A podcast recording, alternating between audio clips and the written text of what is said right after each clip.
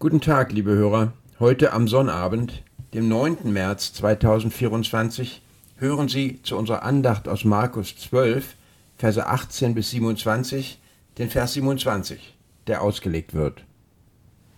Gott ist nicht ein Gott der Toten, sondern der Lebenden. Ihr irrt sehr.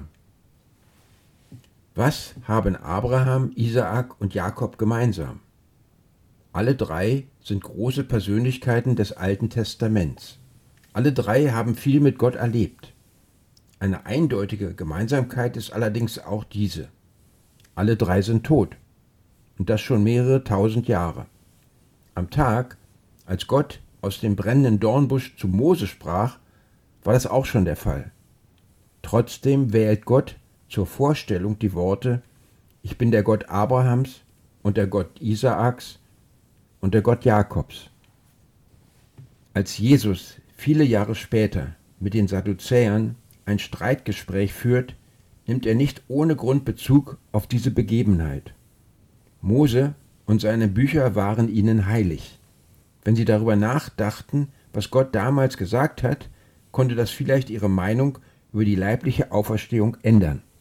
Diese drei Gläubigen des Alten Testaments lebten nach ihrem Abschied aus dieser Welt nämlich weiter.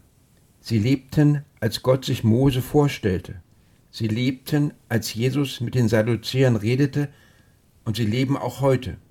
Gott bezeichnet sich nicht als Gott von Menschen, die vor langer Zeit einmal existiert haben. Unser Gott ist ein Gott der Lebenden.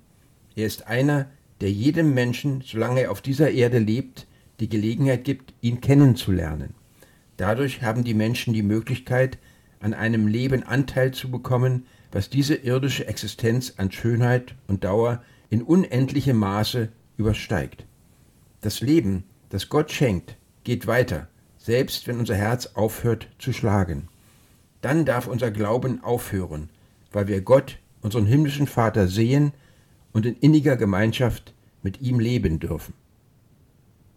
Wir beten. Gelobet sei der Herr Christ, sein Auferstehung unser ist, nach des Vaters Gefallen. Sein Geist sei mit uns allen.